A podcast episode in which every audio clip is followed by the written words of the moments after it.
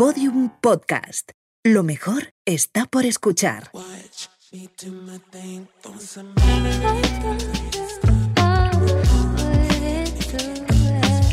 Y lo primero que esta mujer me dice, ¿tú sabes que José Luis tiene una hija? Se murió sin saber quién me había dicho eso. Mi vida ha sido de rosa y espinas, pero porque yo he querido. Era un amor que yo creo que no va a existir en la vida. Ese tipo de amor creo que algunas veces es malo. Yo comprendía que había hecho una cosa mal, pero no mal, mal para mí, sino para la opinión de la gente. Yo sí me ponía el mundo por montera, pero eso traía una mochila detrás. Diga, eh, ¿sabes quién soy? No, pues soy la chica que está con tu marido.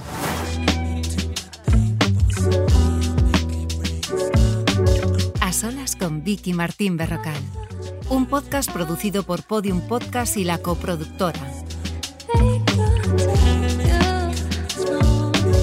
Episodio 10. Victoria Martín Serrano.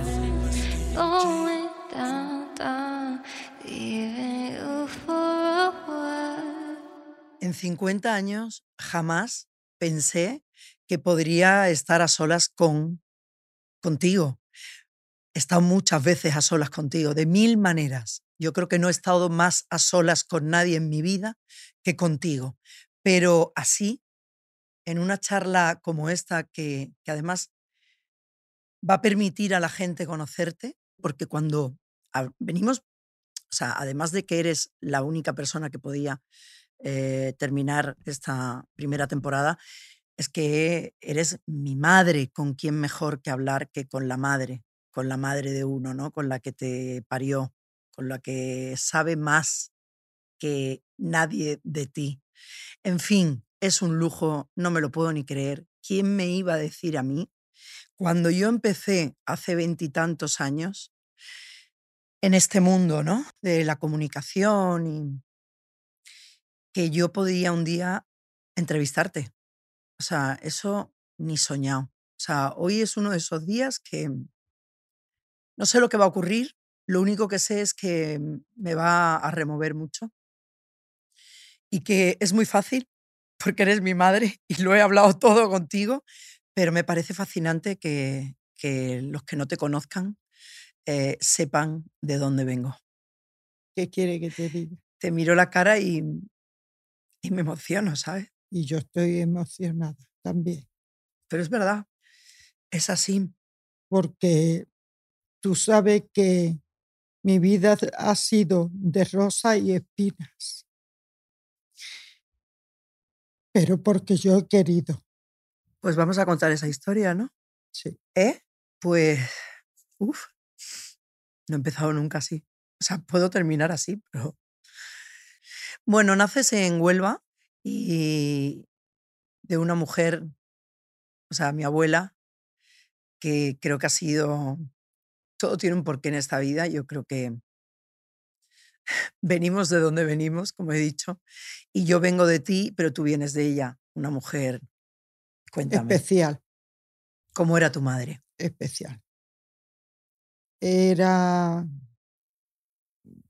todo para mí. Ella no pensaba en ella. Todo lo mejor para mí. Hay una parte de mi abuela que es increíble. Eso que hablas de que siempre pensó en ti, eh, es verdad, pero, pero había cosas en las que no estaba de acuerdo y, fue y solo en una. Y fue tremendamente generosa. ¿Cómo conociste a mi padre? Bueno, em, a mí me eligen mi Huelva y, y ya yo lo había conocido porque yo trabajaba en unos almacenes en Huelva, en la calle principal, y tu padre tomaba café en una cafetería al lado y cada vez que yo pasaba, pues me decía algún piropo, cosa que ahora ya ni se puede echar un piropo.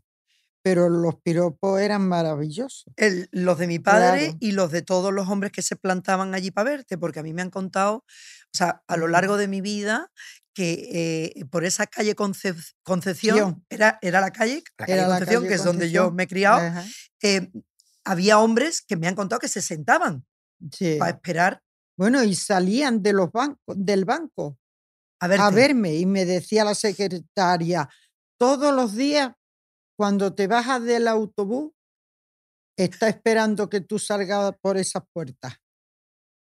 Hasta, hasta eso. Pero a Pero ti bueno, solo te... yo eh, no me, en, en eso yo no pasaba. Yo pasaba totalmente de eso.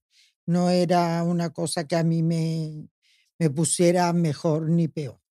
Eh, Yo era una cosa diferente. Pero ahí estaban los piropos de mi padre, Sí, que sí que te exacto. llamaron la atención. Sí. Y ahí lo conocí y, y ya pues vino una historia, salimos, yo era un amor que yo creo que no va a existir en la vida, ese tipo de amor, creo que algunas veces es malo, Sí, no es sano, ¿verdad? no es Querer, sano. querer tanto.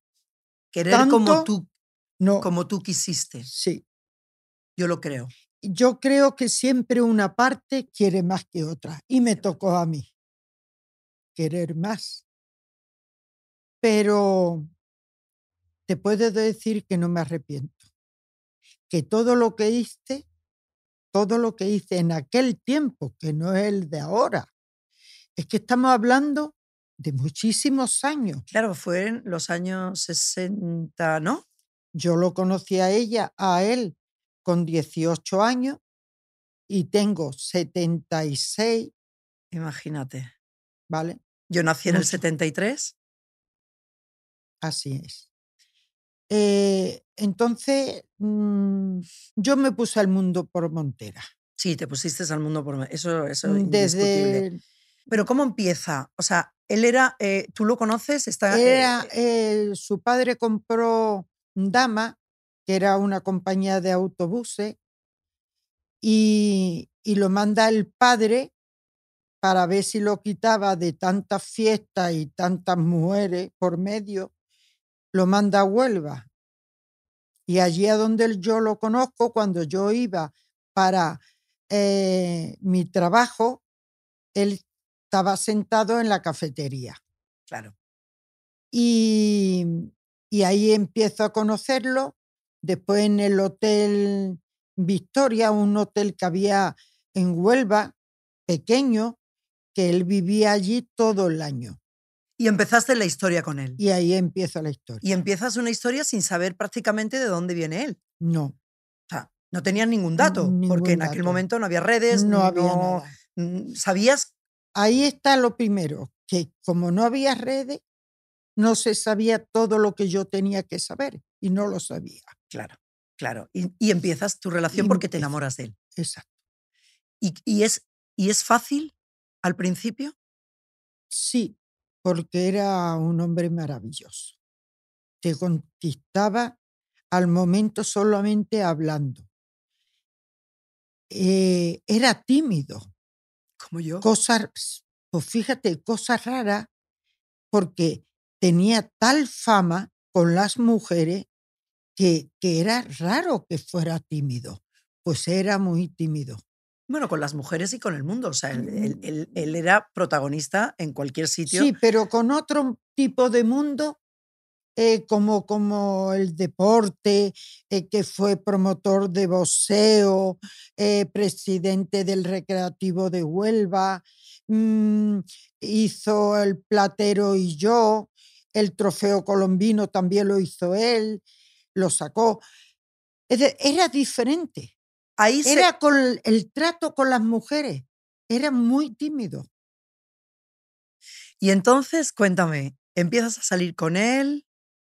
Mm, yo empiezo a salir con él em, y hay una historia hasta que él mm, manda a un arquitecto para que le haga tres hoteles en Huelva, pato rojo, pato amarillo y pato azul. Y ahí es donde empieza mi vida a sufrir. Todo había sido maravilloso y de rosa. Ahí empieza tu sufrimiento. Ahí empieza. Pero esto estamos hablando que fue antes de nacer yo. Muchísimo antes de nacer tú. Ajá. Mm, Antes de nacer tú. Él trae al arquitecto con la señora y me dice, vamos a cenar esta noche con el arquitecto y su mujer. Termina la cena de los cuatro, nos vamos al Santa Úrsula, un hotel que él, él hizo y le puso el nombre de su madre, Santa Úrsula. Lo recuerdo ¿Te perfectamente. acuerdas? Entonces, en la cafetería se sienta él y el arquitecto en, el, en la barra. Y yo me voy con la señora del arquitecto y me siento en una mesa las dos. Y lo primero que esta mujer me dice, ¿tú sabes que José Luis tiene una hija? Lo que a mí me entró por aquí no te lo puedes imaginar. No me lo esperaba. Pero ¿cómo? No te lo había contado él. No. Es verdad que él me decía muchas veces, te tengo que contar una cosa. Y digo, bueno, cuéntamela. Dice, bueno, otro día. Y así me lo dijo muchas veces. Pero yo nunca pensé que podía ser eso. Yo me quedo cuando ella me lo dice, la verdad, fatal. Cualquier persona que haya pasado por eso te encuentra que no sabe ni lo que contestar. Claro. Únicamente le dije, no lo sé. Pues sí, tiene una niña. Por favor, no le diga que yo te lo he dicho. Digo, no, es que yo no se lo voy a decir. ¿Cómo? No se lo voy a decir, le contesté. Y, y no se lo dijiste. No se lo dije. Se lo dije de otra manera, ¿Cómo? porque él nunca supo. Se murió sin saber quién me había dicho eso. Esa eres tú. Entonces, terminamos, nos vamos para casa, me viene a recoger y me dice, vamos a ir a cenar al parador de Mazagón. Digo, vale, Con todo eso ahí dentro. con todo. Eso era un llorar, un poquito no, toda la noche. Y me monto en el coche y, en- y le digo, ¿tú no me tenías que decir una cosa? Dice, ¿qué cosa? Digo, me la has dicho muchas veces, que me tenía que contar una cosa.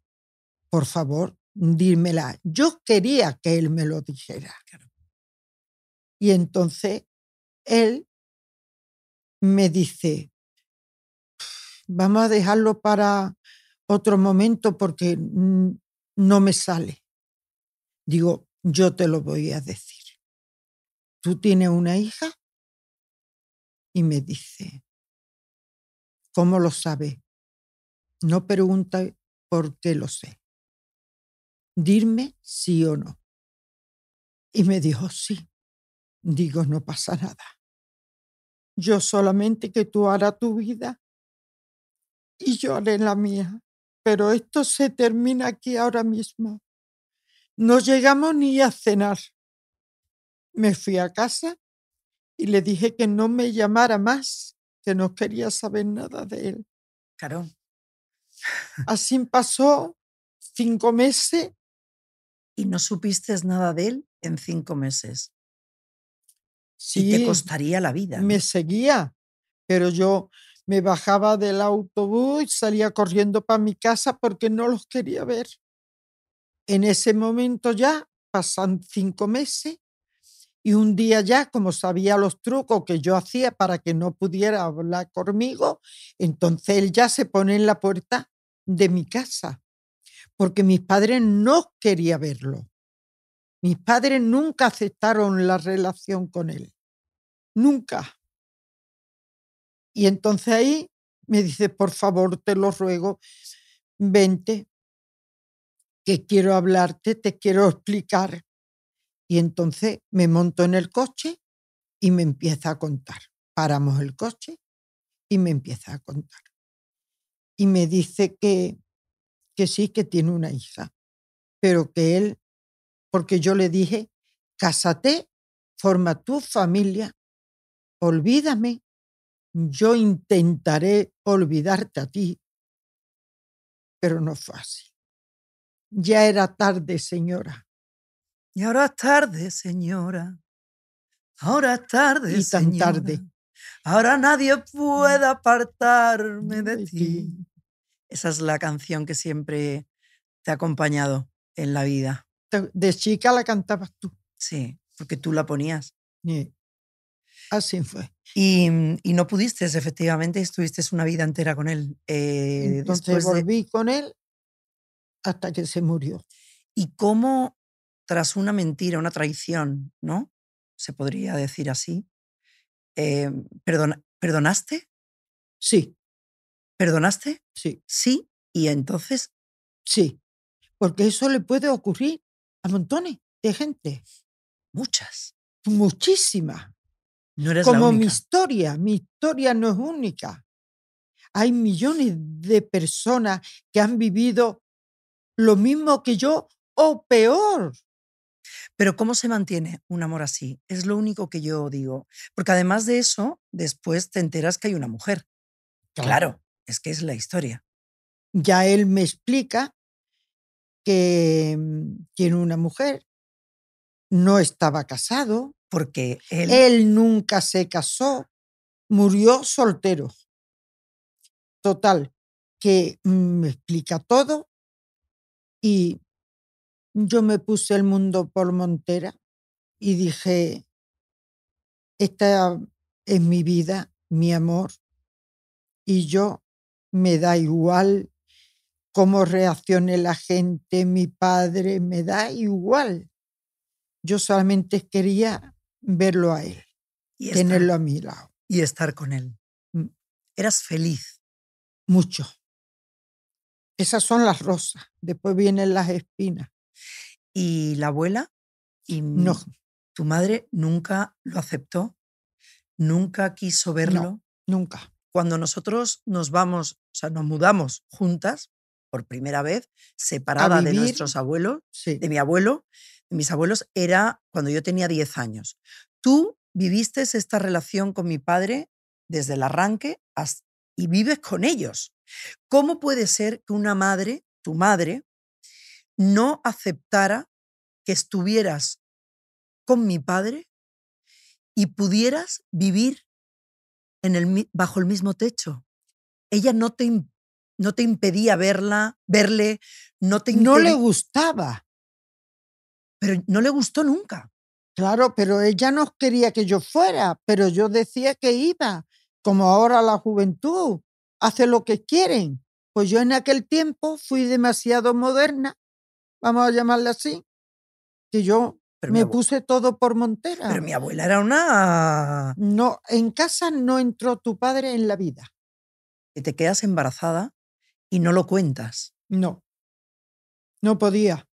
Yo me levantaba por la mañana en mi casa y lo primero que iba, me acuerdo perfectamente, era al cuarto de baño.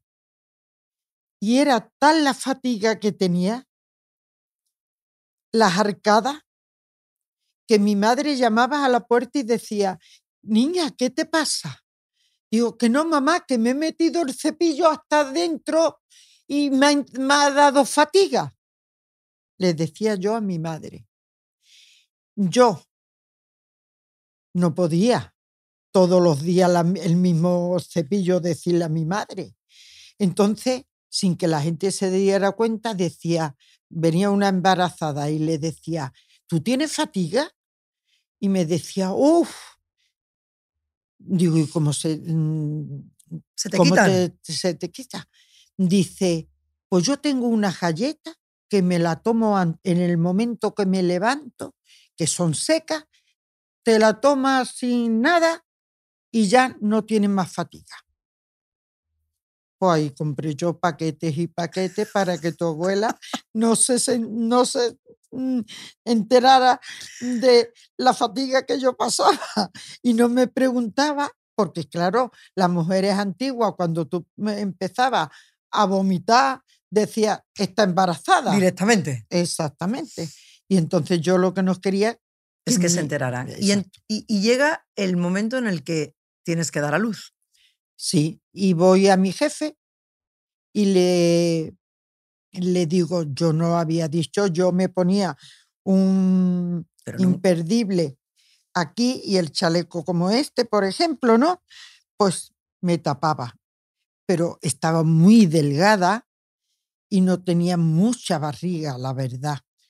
Entonces, ya viendo que me quedaba una semana, yo solamente fui una vez al médico, al ginecólogo. al ginecólogo. una sola vez. Una vez solamente. ¿Y cómo hiciste? ¿Cómo tuviste ese valor de cogerte un... Entonces voy a, a mi jefe y le digo que necesito 15 días de vacaciones. Me dice, ahora, 15 días, ¿te pasa algo? Digo, no, estoy embarazada. Se lo contaste a tu jefe antes que a, tu, a tus padres. No me atrevía. A todo lo- a- llegaba a almorzar, ahora lo voy a decir. Llegaba a cenar, ahora lo voy a decir. Por la mañana, desde que me levantaba, yo, mi pensamiento era que se lo tenía que decir, pero no podía. No podía. Entonces, a mi jefe se lo tuve que decir porque me iba, tenía que irme. Bueno, mi padre lo sabía Tu padre lo sabía, claro que lo sabía. y no te acompañó, No, pero fuiste sola. No Sola. avisaste a nadie. a nadie. Cogí, me dijo mi jefe que sí, pero que tenía que decírselo a mis padres. Yo no le contesté. Y me marché. Cogí el autobús de dama, llegué a Sevilla, me fui a casa de una prima hermana mía que se había casado y vivía en Sevilla con la suegra. Habitación no tenía. Entonces me fui a un, a un hostal. Yo por la mañana me levantaba y me iba andando hasta la casa de mi prima. Desayunaba allí y hacía la vida allí y volvía a dormir por la noche a- al hostal. Y un día, haciendo el mismo trayecto de siempre, me caigo. Ya, ya para París. Y entonces me dice mm, la suegra de mi hija, pues es muy extraño, tú esta noche vas a París. Porque cuando hay una caída, casi siempre Se para esa se noche. esa noche. Y así fue. Y así fue. Y te fuiste sola al hospital. Y a las seis de la mañana, y a las 3 de la mañana me empiezan unos dolores y, y le digo que me llamé a un taxi y cogí un taxi y me marché a la, al hospital Virgen, Virgen del, del Rocío. Rocío, que además es donde muere mi padre. a donde mismo muere. Y entonces me llevan allí, te montan en el cochecito, como yo digo, y me dejaron allí. Y yo me acuerdo solamente porque ahora te ponen de topa París, antes no te ponían de nada. Y yo era que me ponía. "Ay". Y de aquí me venía para acá. Ay, ¿sabe? Era un dolor tan espantoso, pero no venía nadie hasta que ya por fin. Como paríais, eh, como se paría, que era así. Sin nada, ni entonces- epidural, ni nada de nada. ya me meten y tengo, te tengo a ti. Una bendición de Dios. ¡Ay, Mm. una bendición de Dios! Entonces ahí mm, vuelvo al hostal, Sola. Sí. Lo repito porque sola, y viene mi, mi jefe, le había dicho a los abuelos que estaba embarazada. Y entonces van a Sevilla. Y me quedo con esto solamente para no hacerlo más largo. Empieza mi madre, qué vergüenza, ¿qué van a decir la gente? Madre mía, cuando se entere que tiene una niña. Contestación de mi padre.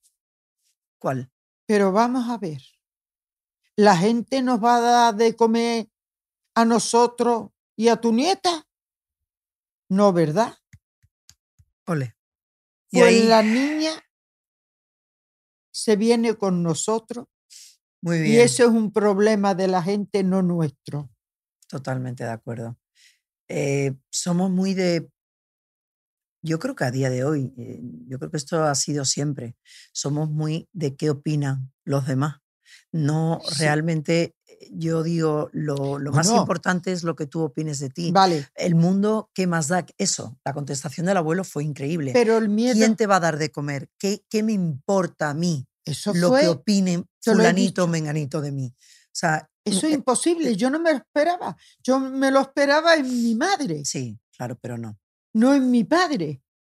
Y ahí tienes, y ahí continúas la ahí- relación con mi padre. No, y ahí cojo y me voy a Huelva. Claro, con y la niña. continúas la relación Claro, con y mi ahí padre. viene el problema, porque claro, no era la misma época que vivimos hoy. Claro, Antes, año 73. el miedo mío, yo sí me ponía el mundo por montera, pero eso traía una mochila detrás. La gente que te dejan de hablar Era así. La gente te... te- te- y te miraban mal y todo, muchas más cosas. Entonces ese era el miedo mío y que me echara del trabajo. Pero di con un Jefe. jefe tan maravilloso. Entonces, eso era el miedo que yo tenía. Pero cuando yo llego y a la semana de París me dice mi jefe, por favor, me, te puedes venir a probarte las, las mm, prendas prenda. de, de pieles que venían los muestrarios, porque antiguamente los muestrarios eran maletones, ahora es una tablet y te meten, y te ponen ahí la, la fotografía. Y entonces yo fui, parí y a la semana fui al trabajo. Y entonces mi jefe eh, me dijo que, que me quedara con los tres meses le dije que no, que yo en agradecimiento iba a trabajar ya. Yo te daba el pecho, me iba al trabajo. A las 12 me dejaba salir, te daba de mamá y me volvía al trabajo. Al mediodía te Y- daba ya la... Así, Así fue. Mm. Mm, ¿Y, durante seis meses. ¿Y en qué momento aparece mi padre? Tu padre aparece a los siete días. O sea, mi padre me conoce a mí A los siete a días. los siete días Sí. A los siete de días. vida. Y nada, empezamos una vida, es decir, nos cambiamos de casa, ya no vivíamos con mis padres y mm, nos fuimos a una casa mm, nueva, independiente ya, de, Pero, ¿cómo de los no abuelos. Pero como que no vivíamos, yo viví con mis abuelos. Sí, tú hasta los ocho años, Claro, cuando nace Rocío. exactamente. No, nueve. Yo recuerdo a mi padre en un portal. Claro, Yo recuerdo que cuando venía mi padre, se iba Pues mi madre. Esa es la historia Entonces, hasta nueve años. Era una cosa de, de- de- Esa es la historia hasta nueve años. Claro, por eso te digo, esa, es- esa fue mi infancia. Yo viví Claro. con mis abuelos. Sí. Pero ahí es donde eh, que, que- que- que mi abuela Que no lo dejaban entrar. no lo dejaba entrar, No. pero es que Oye, no, no, no, no, que me parece muy bien. O sea, digo, que es lo, cada Eh, uno en la vida te- Toma que- sus decisiones. y ella tomó que, mm, Y yo las padre, respetaba, claro, porque antiguamente había un respeto, unos valores. Y yo comprendía que había hecho una cosa mal, pero no mal ma- para mí, sino para la opinión de la gente. Mm. Pero para mí no. pues mira la cosita mal que hiciste está aquí ahora. Entonces ya eh, ahí empieza pues, ya también otra vida. Cogí un poco de depresión cuando me fui a vivir sola. Te costó eh, dejar a tus padres mucho y ahí es cuando nos mudamos. Yo cogía toda, nos mudamos a la casa nueva. Y, tú le compras con tus ahorros, con tu trabajo, con toda una vida, porque empezaste a trabajar. A los 16. A los 16 años, eh, nadie te regaló nada y le compras a los abuelos, le compras. Nosotros vivíamos en el edificio Lusitania, en Huelva, que era maravilloso, y vivíamos en el cuarto D y ellos en el tercero C. Se lo compras tú. Así es. Para tenerlo cerca porque, no, podías podía. vivir. Pues cogí una depresión. Yo toda la mañana cogía el cochecito de tu hermana y me iba con mi madre. Qué mejor que con mi madre. Qué mejor que con una madre. No podía. Y ya tuve que pensar en, en eso y salió la casa y la compré. Claro, y se vinieron ellos, que ya los tenía yo abajo, que es maravilloso tener a tus abuelos en la planta de abajo, pero ¿cómo era ese momento? Porque también mi padre llegaba. No, pero tú... Ellos siempre respetaron mucho sí, tu sí, Sí, sí, sí, sí. Tu abuelo en eso ni me comían el coco, ni estaban todo el día diciéndome esto no puede ser, porque no, nada desde aquellas palabras de tu abuelo a tu abuela. Ya, nunca más hablaste Nunca más. Es decir, José Luis venía y venía a casa. No tenía por qué ver a tus abuelos. Tus abuelos vivían en abajo. O sea, que el, el, el hecho de que te quedaras embarazada por segunda vez de mi hermana Rocío, eso marcó un antes y un después en tu vida, ¿no? Sí. Quiero decirte que yo no quería quedarme embarazada de ti. Yo no tenía pensamiento quedarme embarazada. Vino porque tu padre me engañó. Vale. Toma, eh, en aquel momento no se tomaban pastillas, había que hacer algo que no. Y de repente él me engañó. te engañó. Y yo me acuerdo perfectamente de estas palabras. Le dije, no te va a salir con la tuya. Dios es muy justo y no me voy a quedar embarazada. Contestación de él. Dios es muy justo y te vas a quedar embarazada. Y ahí me quedo ya embarazada. Sí, eso me lo contaste y la verdad que la historia de cómo te quedaste embarazada de mí es, es increíble. Pero después llega Rocío. En ese momento, eh, tú sí, eso de que hablas de las espinas y las rosas, el sufrimiento siempre estuvo, ¿no? Porque por muy feliz que tú eras, porque mi padre era el hombre. Sí, pero yo mi padre era el hombre más maravilloso que he conocido yo en la tierra. Escúchame, pero yo sabía que mm, eh, la rosa entraba otra familia. Yo eso ya lo tenía asumido porque yo no los quise dejar, no podía. Entonces yo continúo mi relación con él. Sabiendo que existía otra mujer con una, hija, y que seguía aumentando esa familia. Bueno, eso viene después, pero hablamos de lo que había en el momento. Yo sabía que había una mujer con una hija, lo mismo que yo. Y yo no quería que la abandonara, pero tampoco quería que me abandonara a mí eso es lo que contaste el día que nos sentamos, bueno, que estuviste Exactamente, cuando le todo el mundo se quedó como, no me quiero bajar del carro, Claro, a eso viene, dos familias. Entonces él decide dejar a una familia. Y yo le digo paseando por la playa de Punta Umbría, José Luis, lo que tú has hecho, tú eres el culpable. No me vengas después a decir que lo has hecho por mí. Por mí no quiero que lo haga. Yo lo tengo muy claro que en este carro vamos dos familias. La que quiera que se baje, pero yo no me voy a bajar. Yo te juro por mi vida que me... Nunca quise que dejara a esa familia. Yo ya estaba acostumbrada a tenerlo con su otra familia. A mí no me molestaba. Y, y te juro que hay montones de mujeres igual o peor que yo. En aquella época era muy duro. Hoy ya se ve normal. Se ve una cosa tan normal.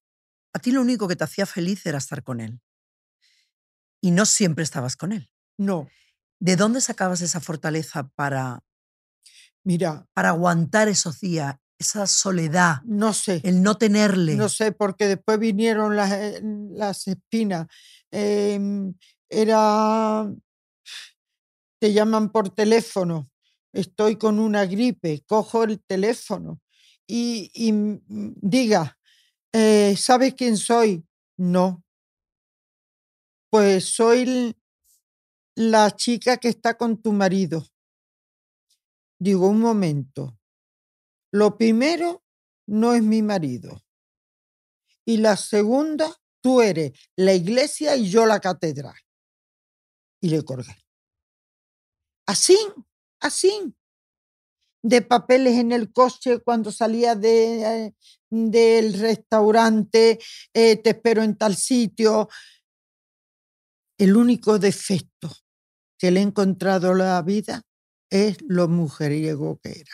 Es que te voy a decir una cosa, yo eh, lo miro como hija, pero te juro por mi vida que si hubiera sido fuerte. un hombre, o sea, si yo me hubiese encontrado con mi padre por la calle siendo joven, yo hubiera perdido la cabeza y te entiendo Tenía algo. Algo. mm, es- Ese algo que no se sabe no lo sabe- que yo no sé cómo explicarlo cuando me preguntan cómo era pero, tu padre, sí. Pero no, es que hay algo mágico, tenía algo especial. Era de para mí de otro planeta. de otro O planeta. sea, gente diferente. El hermano de Paquirri lo dijo. Sí, lo recuerdo. ¿eh? Lo recuerdo perfectamente también. Tu pero- padre es de otro planeta. Y está hecho de otra pasta. De decía, otra estás pasta, hecho sí. de otro. Este hombre nos da aquí. Pero, pero ¿y cómo aguantabas? ¿De dónde sacabas la fuerza? ¿Qué hacías? Helando, helándome la sangre, como si me echara un cubo de hielo en la sangre para que no sentir, para no sentir. Con un... Ya, ya- ya llegó un día hasta que le dije, porque ya digo, José Luis, no podemos seguir así. Yo te quiero muchísimo, pero no sé si merece la pena seguir así, porque era una detrás, detrás de, otra, detrás de otra. Y, tú- y además te voy a decir una Me cosa. decía que yo era el FBI. el FBI, porque te voy a contar. Tú tienes, como yo, una, una intuición Sí. y un poco de bruja. bru- tú ves, antes yo creo que de que pase. Mm. Y hay mujeres que a lo mejor pues eh, son más despistadas. No, no, lo que pasa es que yo a él lo conocía tanto. tanto más que a mí misma. Yo no me conocía tanto como yo conocía a tu padre. Yo era, yo sabía cuando miraba, cuando abría la boca, lo que iba a decir. mm, ¿Y, y cómo vivías con todo eso? el Pero y cuando de la s- sangre. sí, pero hay un momento en el que yo, por ejemplo, como mujer, que me conoces perfectamente, yo tengo una relación, no hoy no tengo relación, pero digo, cuando he tenido una relación, en ningún caso he tenido, sido tan obvio, no sé, a lo mejor me lo han hecho, pero no tengo ninguna relación que yo te haya. Ah, bueno, sí, uno. ¿Te acuerdas de él? Que me enteré que estaba con. Sí, sabes quién es. Em, y recuerdo que yo inmediatamente salí de ahí, pero para siempre, porque yo ya no le puedo mirar. O sea, yo me desenamoro. No sé cómo explicarte. No tengo capacidad del. Puedo perdonar y después puede ser mi mejor amigo. Pero yo ya no puedo mantener, yo ya no me puedo acostar Bueno, contigo. vale, ¿Cómo mantienes durante una Mm. vida? toda una vida. Porque tú lo miraste siempre con la misma, o sea, esa misma mirada, esa misma adoración, devoción, eh, admiración, el amor. Nunca le miraste de otra manera. Yo lo recuerdo así. Yo, Y aunque te hubieses peleado con él 10 Sí. minutos antes. sí, O sea, le seguías mirando con todo el amor del Eh, mundo. Yo creo que todo el mundo dice una cosa que es, a mí no me cambia nadie. Y es verdad, a la gente no se le cambia. Eso es imposible. Y eso me di cuenta ya muy tarde. Y ya no merecía la pena cambiar. ¿Sabe? Que cambiara ya me daba igual. Sí, pero viviste con eso. Sí. Ya me daba igual. Pero ¿cómo se puede querer tanto? No lo sé. O llegó un momento en el que ya dijiste, él es así, prefiero estar con él que sin no, él. No, no, yo ya le dije, mira, vamos a vivir juntos, pero separados. Y si yo me entero de que una relación tuya dura más de tres meses, los tres meses lo voy a aguantar. Pero el siguiente te dejo. Y ahí cogió mucho miedo. Y las relaciones, yo le decía esto, porque son muy peligrosas las relaciones cuando pasan de tres meses, tres meses o cuatro. Yo lo, lo ponía antes. Porque tú, el hecho de que fuera que un día estuviera con alguien, porque las cosas que pasan, ¿no? Te tomas una copa y alguien me... Vale. Sí, muchas mujeres saben que lo hace, que lo hacen los maridos y no lo saben. Bueno, yo lo sabía. Bueno, lo sabía yo, pero lo sabía mi corazón, no él. Él creía que yo no lo sabía. Por eso le puse un tope de tres meses. A los tres meses, como tú no la dejes, porque era un peligro, ya se acostumbra y ya llega al problema. Tu manera de pensar me parece increíble. O sea, le puedes decir a tu, al amor de tu vida, a mi padre, mira, yo, si tú tienes una relación con alguien, está bien, pero si pasa de los tres meses, ahí me voy. Me voy. Y me fui un día. Pero mamá. Una vez me fui. A Zara de los Atunes. A Zara de los Atunes. No se me va a olvidar en mi vida. Mi padre llamaba, llamaba, llamaba, llamaba. A todo el mundo. Y llamaba a todo el mundo. Pero a todo el mundo que yo sabía que llamaba, yo no, no decía dónde estaba. Claro, pero yo recuerdo Zahara de mm, los Atunes, estoy hablando de hace 40 eh, años, y que no había nada. Nada. Y te fuiste allí y él por poco se vuelve loco. Pero loco. O sea, mm. mi padre te amó como a nadie. O sea, yo, yo eso lo digo siempre, pero te amó a su manera. A su manera. Entonces tú no le puedes quitar a una persona querer a su manera. Claro, mamá, pero ¿cómo le cuentas tú eso a las mujeres de hoy? O sea, ¿cómo le cuentas tú a una mujer que está loca de amor, que de repente se entere de una infidelidad eh o de una historia paralela o que tiene un amante y pueda vivir con eso? Es muy hoy no hoy la pues gente no, aguanta. pero también existe a lo mejor de otra manera. Yo no me quiero complicar mi mente en pensar qué piensan ahora las chicas jóvenes de esta manera. Eh, es muy difícil. Pero lo y, y, escucha, que me parece muy bien las que deja a una pareja por esto. Por esto, me parece fenomenal, pero cada uno es libre. Eso quiere decir que yo puedo hacer lo que quiera sin perjudicar a los demás y ella puede hacer igualmente. No, no, Ya por eso, o sea, digo que, que tú decidiste es la tuya y no, no hay más que hablar. No hay más y además es así, cuando la gente me pregunta a mí, bueno, ¿y, y tu padre, tu, su vida, tu madre? Y yo digo, eh, eh, yo no tengo nada que opinar. O sea, al contrario. Te lo dije. Toda mi vida me dijiste. Un año, una vez te dije, no te metas en las peleas, en las discusiones de tus padres, porque esa es la vida de nosotros. Cuando tú te cases tendrá la tuya. Efectivamente. Y tendrás tus problemas o no. Pero esta es la vida de tu padre y mía. Sí. ¿Te acuerdas cuando te lo dije? No, irrespetable. O sea, eh, él decidió vivir a su manera, tú decidiste Porque tomar esa decisión. tú me dijiste un día, en la finca La Marquesa, me dijiste, mamá, déjalo ya mayor. Bueno, porque te veía sufrir. Claro. Ahora, igual que te veía sufrir, al momento te veía ser la, mujer, más feliz, del, mundo. Entonces, porque a mí me compensaba una mirada suya, un beso, un cariño, una acogida de mano.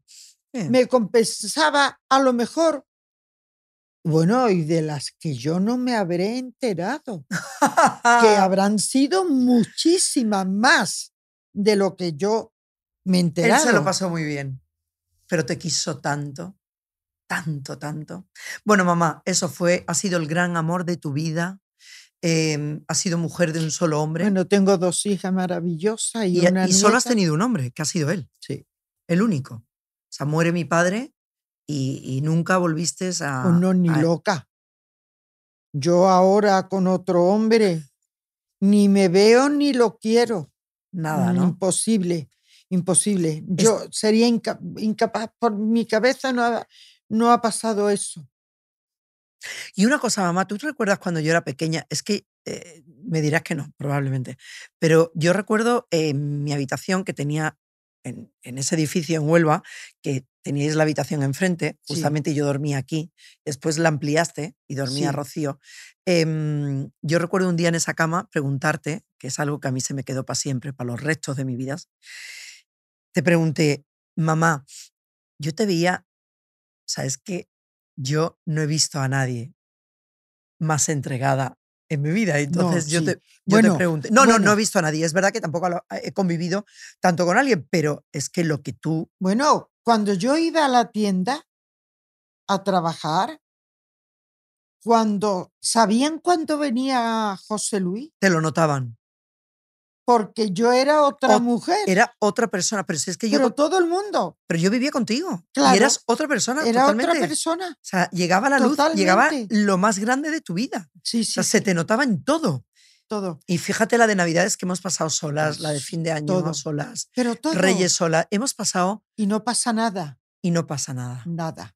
Nada. Si tú Hay que, ar- hay que tener. hay- para seguir adelante, yo muchas veces digo, madre mía, ¿cómo yo no he podido coger una depresión? Si yo debía de estar loca perdida. Pero es... Eso es como la canción de mi padre que decía, ¿cómo se pueden Eh, querer cree- dos mujeres a la vez y no y no estar estás loco? loco. Ahí Que está. mm, tú me dijiste, me- te hice una pregunta, mamá, eh, ¿a quién quieres más? ¿A mi padre o a mí? Y tú me contestaste, a tu padre. Mm, Mamá, fue así. Sí, Ah, reconoces que fue así. es que son Amores Mm, diferentes. amores diferentes. Pero a mí si me tuvieran que Amores diferentes totalmente.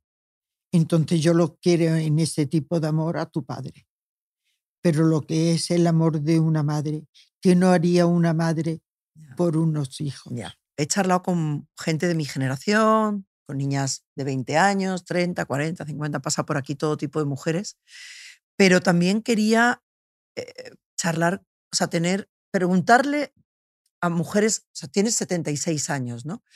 Que, que la edad, o sea, te hace más invisible, porque al final, con todas las mujeres que he hablado, al final, pues estamos ahí, ¿no? Todavía seguimos sintiéndonos jóvenes, somos jóvenes. No, yo estoy en línea recta. ¿Cómo que tú estás en línea recta? Yo, yo quiero continuar igual que siempre. Pero tú te sientes que con la edad te A mí lo toman- que me falta es un amor como el de tu padre, que también lo he dicho muchas veces. Si yo volviera a nacer y me preguntara, yo quería ser la misma persona y conocer al mismo hombre. y pasar por todo lo que Por has pasado. todo lo que he pasado. Me no daba- quitarías no, nada. Ni una, ni una cosa la quitaría. Entonces yo ahora estoy lineal. Es decir, quiero tener el amor de mis hijas, el bienestar de mis hijas, que es lo, mejor que una madre puede hacer por sus hijos. Me da lo mismo salir que no salir, que salgo, me divierto, lo disfruto, me voy de vacaciones con ustedes. Parece que tengo 40 años, ¿sabe? Porque usted está ahí encima. Te lo bebe todo, te lo come todo, me lo no tiene pereza todo, para nada. Para nada. Es la primera. no te Tú- da. yo- yo- la última pregunta relacionada con el amor. em, tienes dos hijas, dices que quieres lo mejor para ellas. ¿Te gustaría que ellas pasaran por una relación así, de rosas y espinas? ¿Desearías, o sea, Si la sabe llevar, sí. Si no, no, porque es un sufrimiento muy grande. No se lo aconsejo. A ustedes ni a nadie. No se lo aconsejo. es, es muy duro. Si lo sabe Bueno, ahora entiendo que tu madre, administrar, ahora entiendo que tu madre también, mi abuela nunca eh, quisiera a lo mejor pues eh, tener trato con mi es padre porque te vio sufrir mucho. tu, padre tenía fama de mujeriego. Ya. Y ella dijo, nanay. Y no se la China". equivocan las madres. Pero No se equivocan. no, no, no se equivocan nunca. Nunca. Lo Una que madre no pasa nunca. Que a los hijos hay que darle libertad y que se equivoquen ellos. Pero no se lo aconsejo. ¿Te da miedo el paso del tiempo? No, sé que te- me tengo que morir. No pienso que más vieja las arrugas son bellas. Te gustaría vivir mucho más, ¿verdad? A ti te gusta vivir. A mí me pasando gusta bien. mm, vivir porque ya he conocido todo y ahora me queda la tranquilidad de mis hijas. Y me gustaría por ella y mi nieta durar un poco más. Hombre, yo pero no que no me da miedo. mm, yo no quiero que te vayas nunca. Ah, no, no, pero nos tenemos que ir. Sí, sí, pero yo no quiero ni pensarlo. Yo lo que no quiero es, no ve, en esto también hay gente que están de acuerdo y que no. Yo, en el momento que no me pueda valer por mí misma, yo no quiero darle sufrimiento para nada a unos hijos, tú en la cama, tu hijo con su vida, el otro con otra. Me encanta Sí, que seas... No me- puedo. Si ya estoy en una cama, porque Dios venga y me lleve para allá. y te recoja. Sí. Pues yo no, la verdad que yo no pienso igual. Mm, Y me gustaría, yo creo que hay que agarrarse. Creo que eso se dice así, fácilmente. No, no, no. Yo creo que uno se agarra a la vida. Yo tengo Yo, yo, médicos, yo me amigos que agarro me a la dicho, vida y disfruto los momentos que tengo que disfrutar, pero que llega un momento y me tengo que ir normal con ya bueno, yo no 76 quiero, años. yo no quiero hablar Por de esto favor, porque pues es sí hay que hablar. Ya, ya, pero yo no quiero hablar de esto. Ya el otro día, eh, la semana pasada, hablé con Paulina y, y ella me comentó que realmente uno no sabe lo que es la muerte hasta que no muere una madre. Entonces, eh, entenderás que yo No, este tema no puedo hablarlo porque tú Vale. eres mi madre, no, no eres una invitada más. Entonces,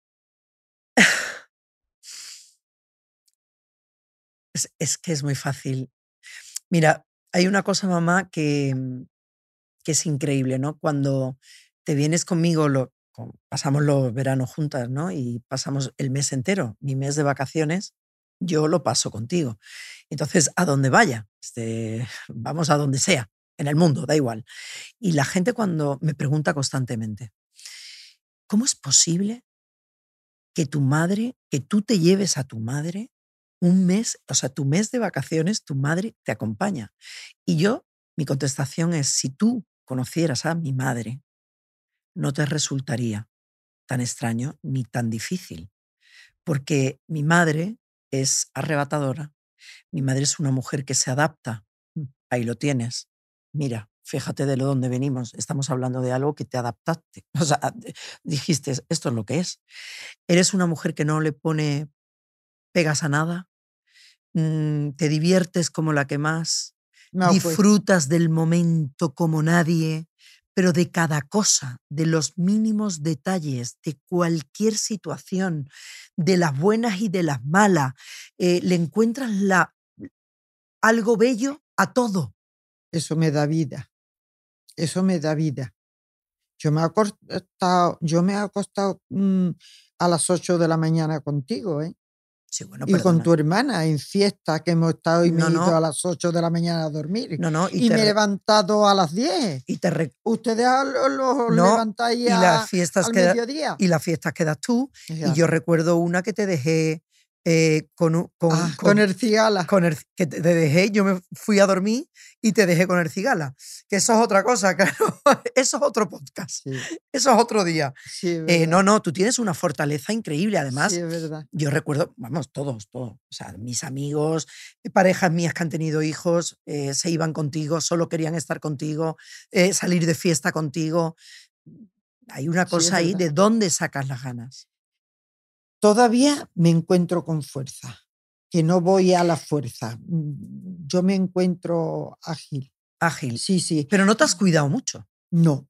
Mira, para decirte que no me he cuidado, yo me echaba crema Nivea en la cara toda mi vida. Y fíjate la piel Era que lo que, me, era lo que me echaba.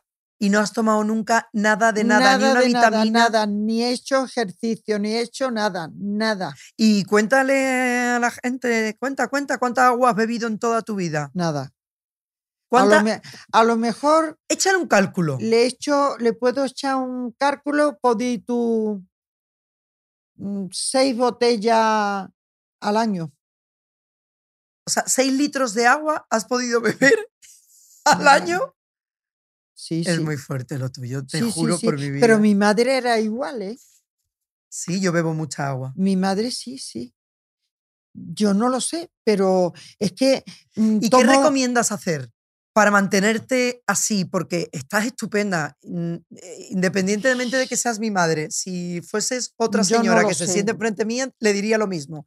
Qué Claro, maravilla. pero no le puedo decir porque a lo mejor mi genética es completamente diferente para otra persona, mm, ¿no? Sí, claro. Com- Sí, es como lo de los regímenes.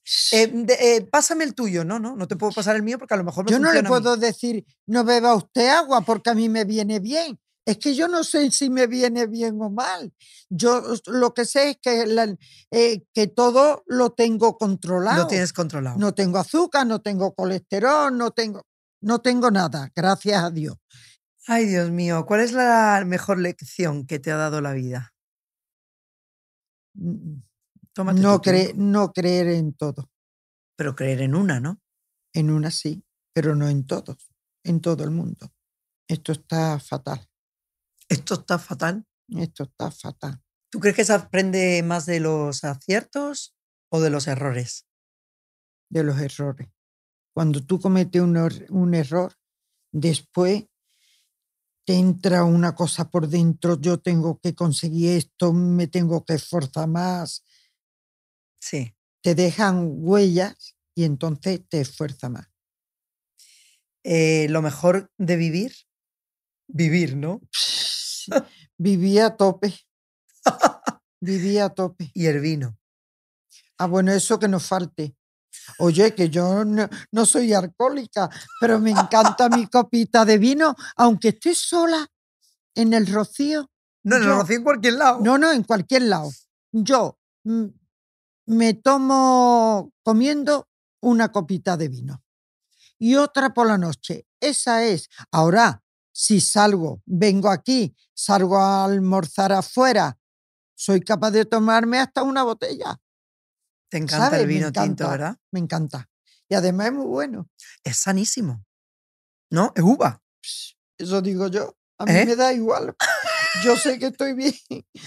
A mí me da igual. Ay, Dios mío de mi vida. Em, ¿Qué te preguntaría? Dime, dime. No, mamá, es que esto que te quiero preguntar, no sé si se debe preguntar, pero ¿echaste en algún momento dado de menos? No te contesto, si no me parece bien, no te la contesto y ya está, tu pregunta. ¿Echaste en algún momento de menos no tener sexo eh, en una edad en la que tienes 60 años, prácticamente joven? Mira, el sexo no dura toda la vida, ¿eh? ¿Cómo que no dura toda la vida? ¿Qué te No dura el amor, yo? ¿no? Pero el sexo puede durar, ¿no? El, se- el sexo, el sexo, el sexo termina cuando tiene que terminar, Pero hay gente... hasta que tu cuerpo lo pida. Toda la vida no dura el sexo. Y a ti muere, o sea, mi padre se va y, y- y nunca más te pidió nada, No, yo no tengo ganas de sexo. de nada. La verdad, no me apetece. Ni ya, pero hay tener- señoras, hay ni señoras con a un edad. tío en mi cama que no, que ya es otra época. Vale, eh, pero que hay mm, señoras, perdona, tú conoces bueno, gente amiga tuya que tiene tu edad ¿Vale? y, y- y tienen Y ganas me, de todo. pare- y me parece muy bien, pero yo no. Conoces a tu que está todo el día, va, mm, dale que te Claro, pego. Claro, y pero. tiene tu misma edad o Bueno, más. eso- Perdona, No vamos a decir quién. no. Eso dice ella. Yo lo tengo que ver para creer. Porque yo me lo. Yo creo que no. ¿Tú crees que a una edad ya, Eso son fantasías. Tú crees que se pierde el apetito sexual? Hombre, bastante. Sí, ¿no? Claro. Y si encima tener un hombre mayor a tu lado por tener un compañero, no, no, no, no, no. Pero si te pa- apareciera de repente, Que no, que no, que no. Yo, yo soy feliz. Y como yo estarán mm, montones de gente diciendo lo mismo lo que, que yo pienso. ¿Tú sabes la felicidad que te da llegar a tu casa? Tú haces lo que te dé la gana, no te pones a hacer la cena. eh, compañero, ya me busco yo un compañero. La tablet es mi compañera. la tablet Es está sembrada. Claro, esa es mi compañera. ¿Y qué, ¿Y qué le pedirías? eh, si pudieras pedirle algo a la vida hoy y te lo concediera, ¿qué le pedirías? Yo salud para mi familia y para todo el mundo que conozca. Y para todos los seguidores de Instagram también. ¿Los tuyos o Sí, los por míos? pedir, yo cuando voy a la ermita del Rocío, yo pongo una vela. Y yo empiezo por mi familia, después por mis amigos, ¿sabes? Y después también por todos los seguidores, yo sí lo hago. ¿Los seguidores de Instagram? Mamá, Vamos, y de Facebook, yo que sí, yo, yo pido. Por pedir, yo le voy, que la tengo muy cerquita a la Virgen del Rocío, y yo cuando dejo una vela, empiezo pidiendo eso.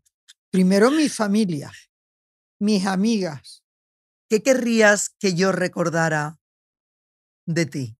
que todo lo que hice, lo hice por el bien de vosotras. Y que me perdonara si hice algo que a lo mejor a mí me parecía bien y para vosotros no era bien, un bien.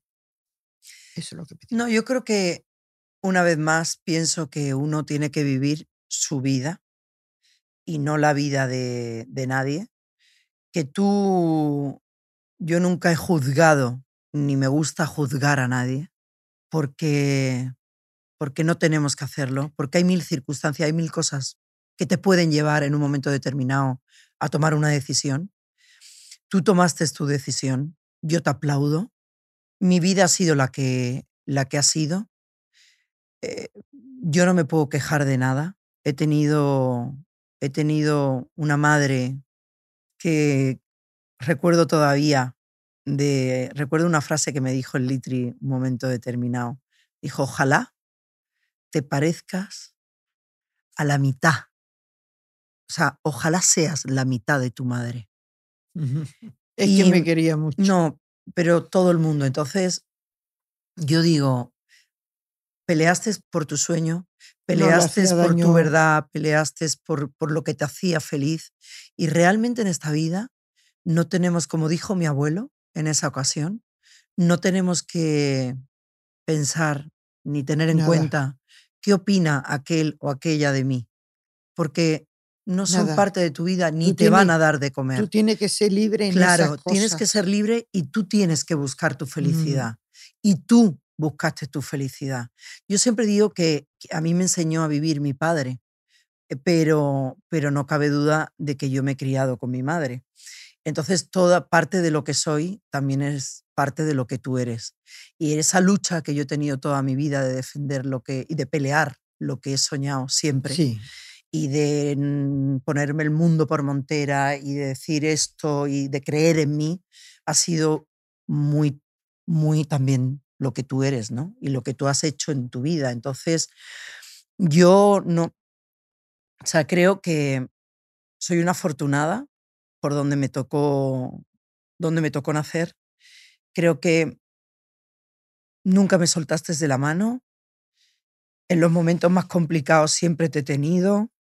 Se- te he visto sufrir en algún momento, pero también creo que no he visto a una mujer más feliz en mi vida. Esos, esas espinas, ¿no? Esa de las que la hablas. Pero, pero me has enseñado a que, bueno, es que me has enseñado tanto. Yo creo que hoy, yo siempre digo que, que hoy yo soy muy lo que tú quisiste que yo fuera, porque como tú no pudiste ser y tenías tantos sueños, pues te enfocaste mucho en que, en que yo pudiera Es la verdad. llevarlos a cabo, ¿no? Es verdad. Y lo viviste a través De ti. De mí. Y fui una afortunada porque todo lo que sé, me llevaste con 14 años a Suiza, te empeñaste, eh, eh, flamenco, esto, me tenías todo el día dando vueltas para allá y para acá. ¿no? Y, y me enseñaste algo mucho más importante, ¿no? Que es a ser buena persona. Y eso... Y no perder los valores mm, que se están perdiendo. Y eso es un pilar en la vida de una persona. Y eso no lo debe de olvidar nunca. No, nunca lo olvidaré y me siento muy orgullosa de la vida que has tenido, porque la decidiste tú y fuiste libre y mi padre también lo fue. Yo creo que mm, os, tu- os teníais que encontrar porque los dos sois de otro planeta. Arriba nos encontraremos. Te quiero. Y yo, mi amor. Watch me do my thing,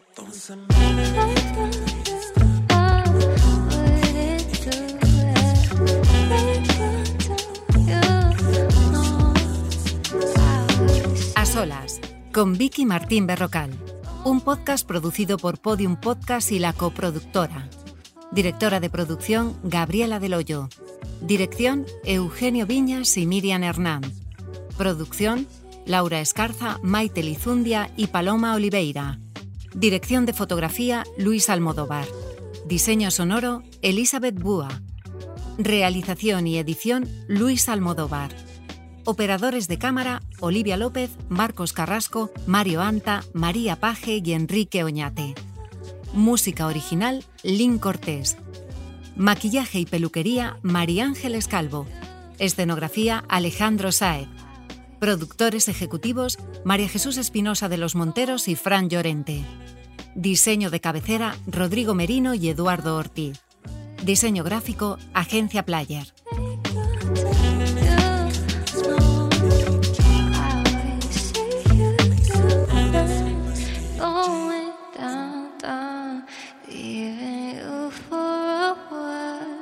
Todos los episodios y contenidos adicionales en podiumpodcast.com.